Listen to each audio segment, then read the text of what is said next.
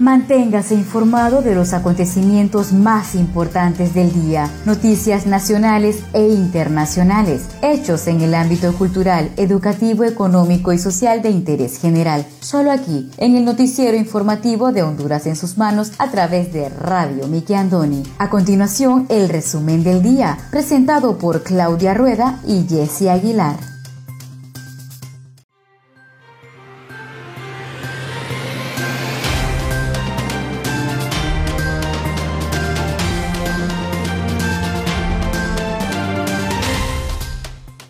Buenas tardes, sean todos bienvenidos a una edición más de su noticiero informativo Honduras en sus manos, a través de Radio TV Miki Andoni Siglo XX. Les saluda su fiel servidora Wendy Aguilar desde San Pedro Sula Cortés. Agradecida con Dios por la oportunidad que nos da de compartir con ustedes las noticias más importantes que trascienden a nivel nacional. Hoy tenemos día lunes 14 de diciembre del año 2020. Me acompaña Claudia Rueda desde la capital de Honduras.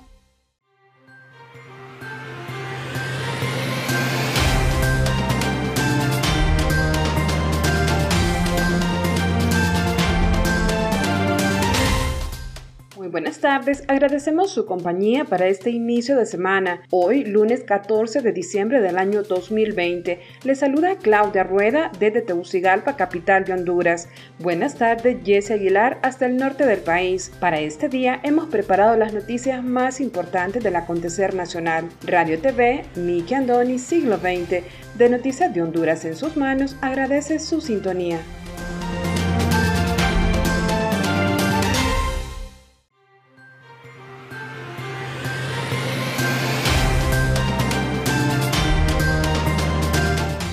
Estos son los titulares de hoy.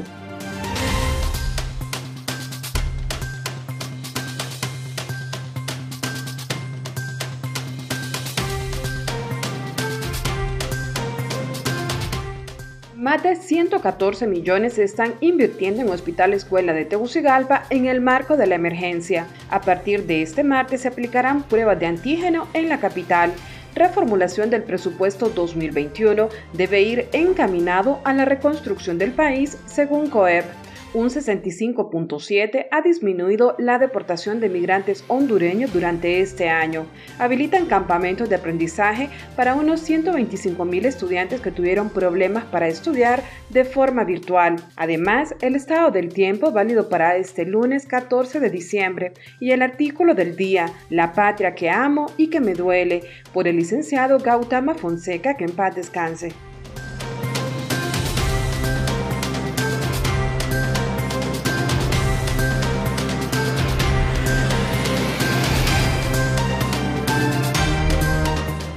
Actualización casos COVID-19 en Honduras. Sinajer confirma 316 nuevos casos y un deceso. Reina de España llega este lunes a Honduras a conocer los daños de IOTA y ETA. Gobierno garantiza al sector café la habilitación de carreteras para sacar el producto. Comienza a llegar la ayuda humanitaria desde España. Cardiólogo de Harvard asegura que con omega 3 se podría tratar casos leves de COVID-19.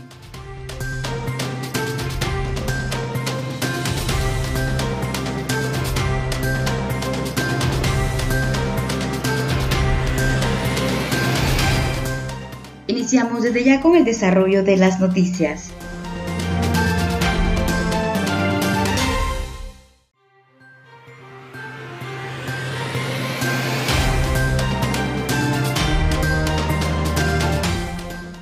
114 millones se están invirtiendo en Hospital Escuela en el marco de la emergencia. Más de 114 millones de lempiras se están invirtiendo este año solo en el Hospital Escuela para enfrentar la pandemia generada por el COVID-19. Así lo informó una fuente el fin de semana.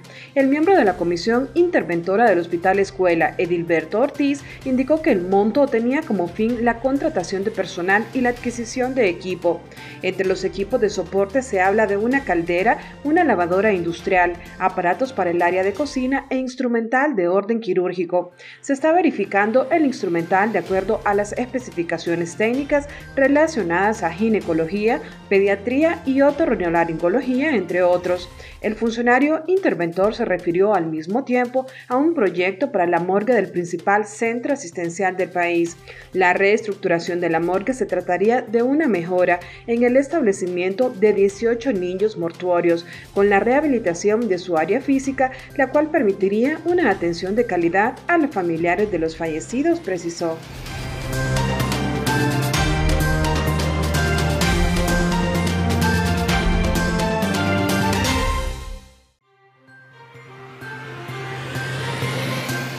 Actualización casos COVID-19 en Honduras. Sinajer confirma 316 nuevos casos y un deceso. De 1.284 nuevas pruebas para diagnosticar COVID-19 que procesó el Laboratorio Nacional de Virología de la Secretaría de Salud, 316 resultaron positivas, por lo que el total de casos en Honduras incrementó a 114.359 a nivel nacional. Así lo informó recientemente el Sistema Nacional de Gestión de Riesgos Sinajer a través de su comunicado número 279. En su documento, dicha institución detalló que los nuevos casos pertenecen a los departamentos de Cortés, Santa Bárbara, Lloro, Ocotepeque, Francisco Morazán, Colón y El Paraíso. Asimismo, confirmó un fallecimiento en el país. Esta se registró en el departamento de Cortés, en la ciudad de San Pedro Sula. Con dicha cifra ya son 2.975 víctimas mortales por este virus. De igual forma, Sinaje reportó 68 nuevos recuperados procedentes de los departamentos de Francisco Morazán y Cortés. En virtud de ello, ya son 51.478 personas en total que superaron esta patología.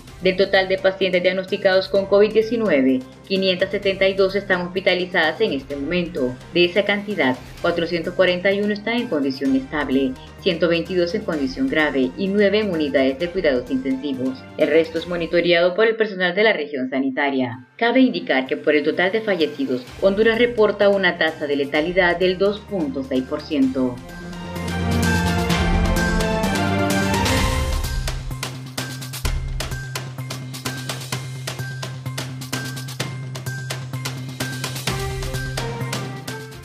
partir del día de mañana martes se aplicarán pruebas de antígeno en la capital. El jefe de la región metropolitana de salud del Distrito Central, Harry Buck, informó este sábado que a partir del martes las autoridades sanitarias empezarán a aplicar las pruebas de antígeno en los centros de triajes en la capital comentó que esta mañana sostuvo reuniones con los seis directores de los centros de triajes instalados en la capital, con quienes se trataron diferentes temas. Entre ellos se encuentra la aplicación de pruebas de antígeno, por lo que los microbiólogos serán capacitados este lunes para que el martes empiecen a practicar las mismas. Explicó que el propósito de las pruebas es captar más pacientes positivos en los diferentes triajes, que presentan un 12% de incremento. En ese sentido, las pruebas de antígenos se aplican a las personas sintomáticas y el resultado se obtiene en 25 minutos, por lo que la aplicación de las mismas se podrá confirmar un mayor número de casos a diario. Al mismo tiempo, hizo un llamado a la población para que cumplan con las medidas de bioseguridad para evitar que el virus siga afectando, porque el virus no se ha ido y se mueve tal y como se está movilizando la población.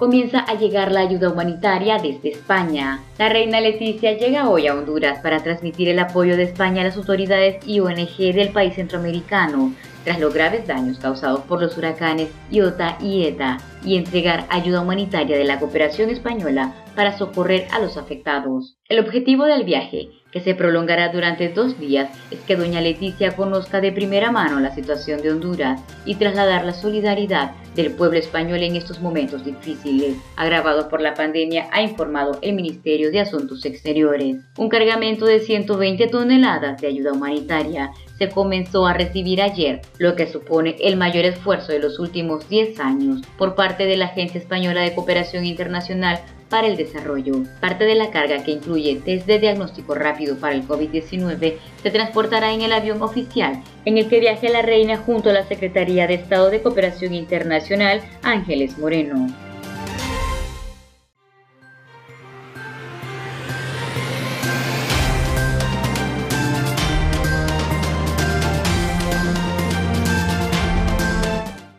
Conozca Honduras como su propia mano. www.hondurasensusmanos.com Geografía e historia de Honduras. Conozca Honduras como su propia mano. www.hondurasensusmanos.info Honduras en sus manos. Noticias. Conozca Honduras como su propia mano www.rinconesdehonduras.info Honduras en sus manos. Turismo.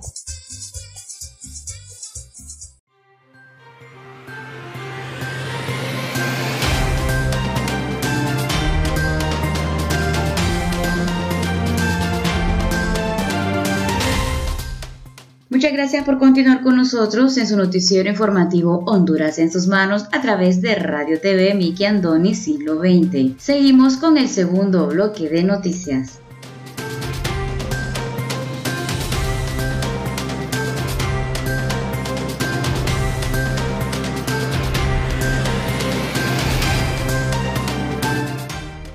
Formulación del presupuesto 2021 debe ir encaminado a la reconstrucción del país, según COEP. El director ejecutivo del Consejo Hondureño de la empresa privada COEP, Armando Urtecho, indicó que la reformulación del presupuesto general de la República para el año 2021 debe ser orientado a bajar el gasto corriente y la reconstrucción del país. Urtecho señaló que como sector privado creemos que el presupuesto debe ser reformulado, deben de gastar menos en viajes, en cosas suntuarias, en lugar de estar comprando carros caros, deben de hacer un énfasis en la reconstrucción del país, que en este momento ha sufrido mucho la columna vertebral del país, que es la zona noroccidental. Además, recalcó que lo más importante en este momento es ver el tema de infraestructura, salud y por último, pero no menos importante, la formación profesional y de educación en el país, que según el representante es uno de los temas que están olvidados y de los que nadie habla. Nosotros creemos que si no hay reglas claras para la educación pública, posiblemente vamos a seguir en el retraso y eso es importante. A nosotros nos parece que esos cuatro temas son importantes que tengan un reflejo real en el presupuesto. Y de salud no digamos, porque ya ustedes lo ven, añadió. Según el entrevistado, esos son los pilares que debe contener el presupuesto y debe ser aprobado con mucha seriedad por parte del Congreso Nacional. También reveló que un equipo económico del COEP está haciendo los análisis sobre el endeudamiento que está haciendo el gobierno, porque no se tiene toda la información de parte del sector público para establecer en cuánto se ha endeudado y a quienes les está pidiendo esos préstamos, cuáles son los plazos y cuáles son las condiciones para esos emprestitos, aseguró.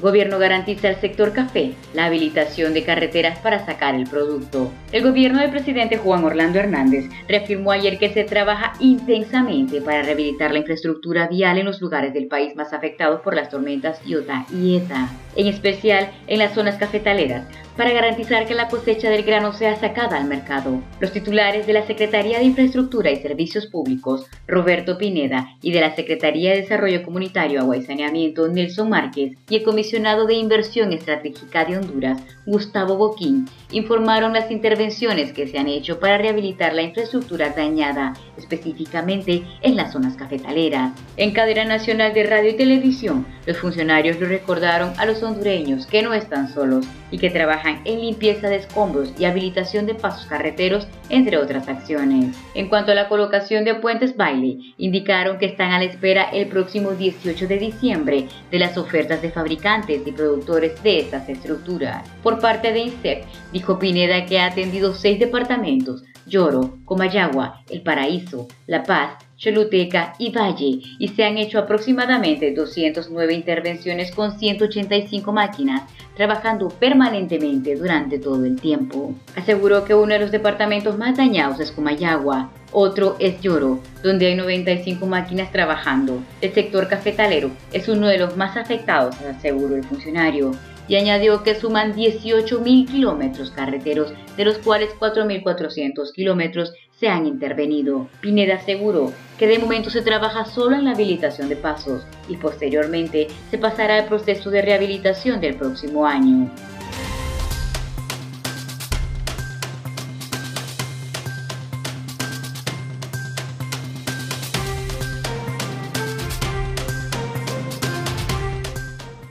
65% ha disminuido la deportación de migrantes hondureños durante el presente año 2020 un total de 35.948 hondureños que fueron detenidos cuando intentaban viajar ilegalmente a Estados Unidos, México y países centroamericanos han sido deportados al país entre enero y el 6 de diciembre de este año un 65% menos con relación al mismo periodo del año 2019, informó este sábado una fuente oficial en Tegucigalpa. Los datos oficiales dan cuenta que en este año han sido deportados 68.641 hondureños, menos que las 104.589 personas retornadas en el mismo periodo el año pasado. Estados Unidos, país con el que Honduras firmó en septiembre del año 2019 una serie de acuerdos para reducir la migración irregular, ha deportado este año 13.486 hondureños, de ellos, 1.524 son niños y adolescentes, algunos no acompañados. Las autoridades migratorias de México retornaron a Honduras por vía aérea a 13.757 migrantes hondureños indocumentados, incluidos 1.594 menores de edad. Otros 8.072 hondureños, incluidos 1.005 menores de edad, fueron deportados también por las autoridades mexicanas vía terrestre, mientras que 633 nacionales fueron repatriados desde los países centroamericanos según el informe. Los deportados por México representan el 60.7 del total de casos, mientras que las deportaciones desde Estados Unidos equivalen al 37.5. Los menores de edad retornados en lo que va del año 2020 sumaron 4.290 y representan el 12% del total. En Estados Unidos, según autoridades de Tegucigalpa, viven alrededor de un millón de hondureños, entre residentes legales e indocumentados, que han escapado de situaciones que afectan al país como la violencia. Una caravana migrante partió el jueves pasado de Honduras con la intención de llegar vía Guatemala y México a Estados Unidos. El Instituto Nacional de Migración de Honduras indicó la víspera que habían sido retornados a su país unos 70 migrantes desde Guatemala, muchos de ellos niños y adolescentes. Los migrantes, como en otras caravanas, una modalidad que se ha venido dando desde el 13 de octubre del año 2018, adujeron que pretendían abandonar el país por falta de empleo y la violencia, flagelos que se han agudizado por la crisis causada por la pandemia del coronavirus y los efectos de las tormentas tropicales ETA y OTA que azotaron a Honduras en noviembre pasado. Los indocumentados que cruzaron México con rumbo a Estados Unidos están expuestos a robos, extorsiones, secuestros e incluso asesinatos por parte de bandas criminales, así como abusos de autoridad corruptas, según fuentes oficiales.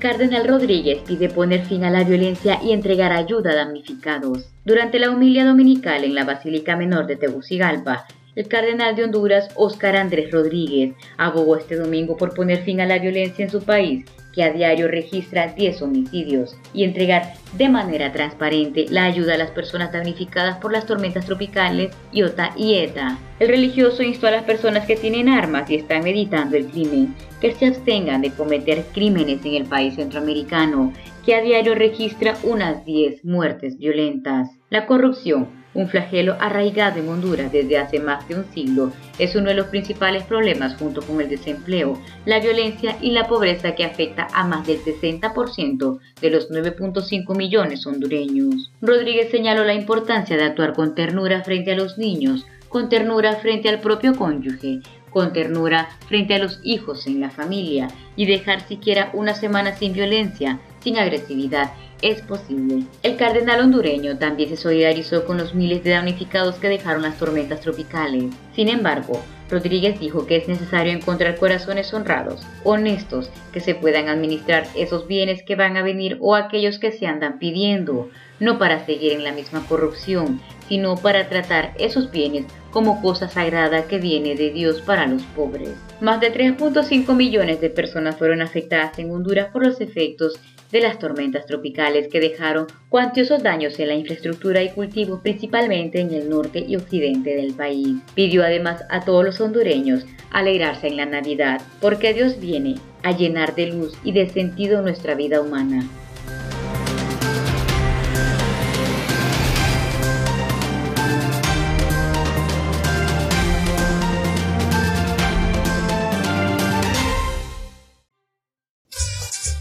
Conozca Honduras como su propia mano. www.leahonduras.com Literatura, colección hondureña. Gramática, ortografía y sus reglas. Para sus tareas y más. www.escribelocorrecto.com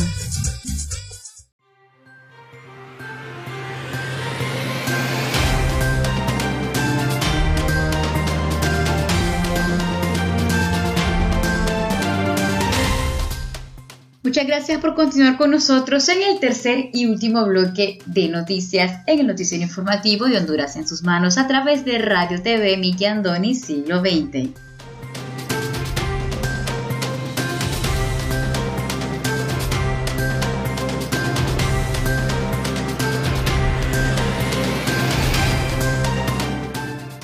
Campamentos de aprendizaje para unos 125 mil estudiantes que tuvieron problemas para estudiar de forma virtual.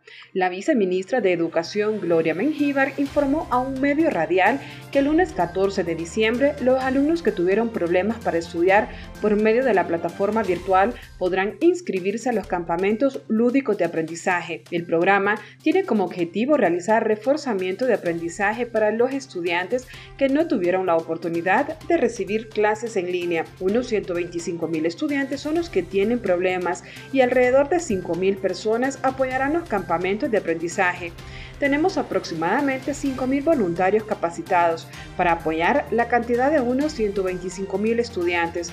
Oficialmente, este lunes se comienzan las inscripciones, pero departamentos como Ocotepeque y Lloro ya iniciaron el jueves, detalló. Al ser interrogada sobre cuál es la cantidad de alumnos reprobados, la viceministra respondió que no tenemos datos de reprobados. Lo que nosotros hemos realizado es un monitoreo de ausentes y no atendidos. La reprobación la vamos a a tener hasta febrero del próximo año 2021, porque el año escolar sigue abierto.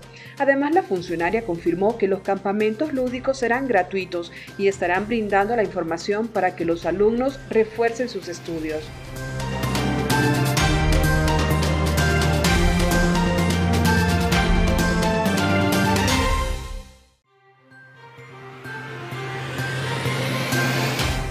Cardiólogo de Harvard afirma que con omega 3 se podría tratar casos leves de COVID-19. El doctor e investigador Deepak Bhatt, quien es uno de los principales cardiólogos académicos del mundo, reveló a través de una entrevista al Infobae los hallazgos sobre el efecto antiinflamatorio con el nombre técnico compuesto de omega 3 en pacientes sintomáticos con COVID-19. El estudio incluyó a 100 pacientes COVID-19 positivos leves en Canadá con una dosis alta de omega 3 y sin eventos adversos de consideración, según detalló el reconocido cardiólogo. Explicó que se observaron una reducción significativa en los procesos inflamatorios en sangre y segundo, y más interesante del punto científico, es que hallaron una mejoría significativa en los síntomas de las personas con COVID-19, a las que se le dio de forma randomizada altas dosis de EPA.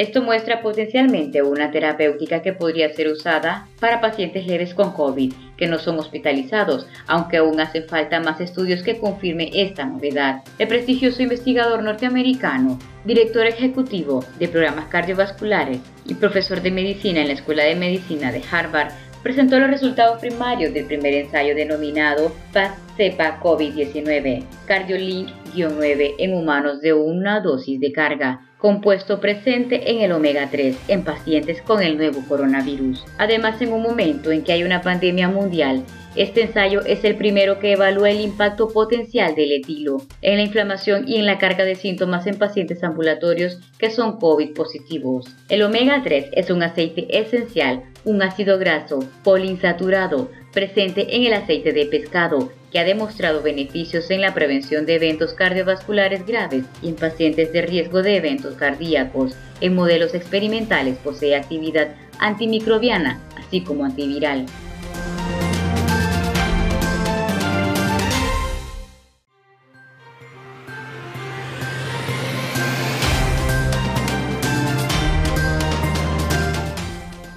Presentamos el artículo del día.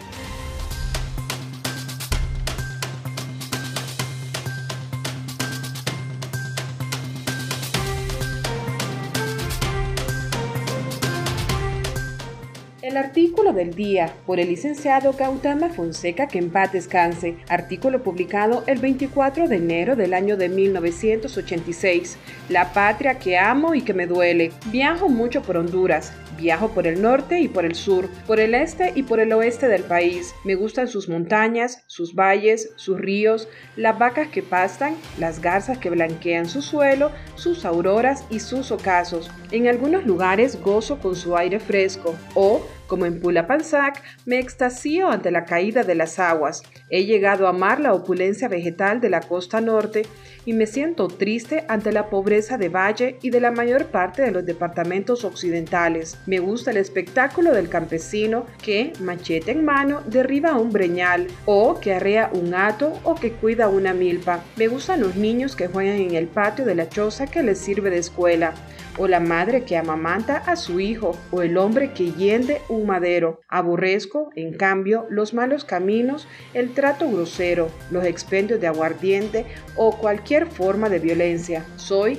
en el fondo, un enamorado de las cosas apacibles, de los remansos, del rumor de los follajes, más que del solemne estruendo de las descargas eléctricas. En la realidad hondureña encuentro de todo esto. No importa si voy de un punto a otro o si me hallo en un pueblo, en una aldea o en un caserío, o metido en el monte con los que en él trabajan. Aunque paso muy cansado, disfruto los viajes. He aprendido a adaptarme a las circunstancias, a vivir con alegría, a disfrutar mientras hago. Lo que no acepto y me encrespa es la injusticia, la injusticia social, el marginamiento de los hombres, la miseria obligada por los cuatro que viven de ella. De hecho, no sé cómo sobreviven los campesinos. La mayoría deben comer raíces, cáscaras, flores o frutos silvestres. Su supervivencia es, más allá de toda duda, un milagro. La mejor prueba de que Dios existe, carecen de tierra, a pesar de que para ellos es tan esencial como el aire o como el agua y se encuentran en esta situación porque hay un papel, elaborado generalmente pasando por encima de la ley, que dice que aquel poco de humus es de otro. Me gusta Honduras, la disfruto, la amo entrañablemente. Después de todo, no soy más que un poco de polvo de sus caminos, un grano de arena de sus playas o una gota de lluvia que pronto se evaporará. Odio, sin embargo, la grosera, la estúpida injusticia social que la caracteriza. Para leer más artículos, del pensamiento del licenciado Gautama Fonseca, te invitamos a visitar nuestra página Lea Honduras.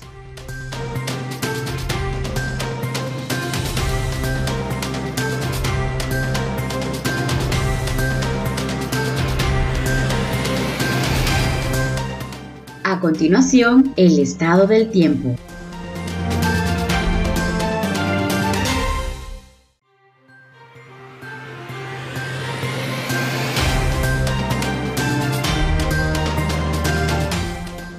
Pronóstico del tiempo válido para este lunes 14 de diciembre. Para este lunes continúan las condiciones estables y secas en la mayor parte del territorio nacional. Probabilidades medias de lluvia y chubascos aislados en los departamentos del norte y oriente, generados por el ingreso de humedad proveniente del Mar Caribe. Temperaturas frescas durante la noche, relativamente cálidas por la tarde. Esta noche tendremos fase de luna, luna nueva. El oleaje en el litoral caribe será de 1 a 3 pies y en el Golfo de Fonseca de 2 a 4 pies.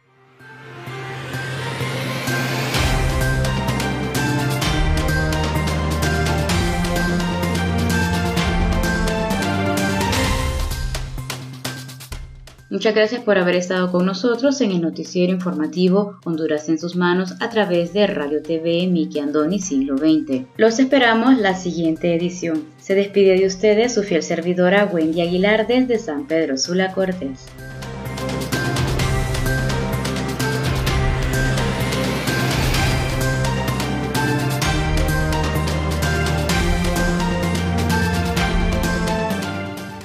Gusto haber compartido las noticias más importantes del día a través de Radio TV Miki Andoni Siglo XX para Noticias de Honduras en sus manos. Si desea dejarnos algún comentario, puede buscarnos en Facebook como Radio TV Miki Andoni Siglo XX. Nos gustaría leer sus comentarios y saber de dónde nos escuchas. Agradecemos su atención. Tengan todos y todas buenas tardes.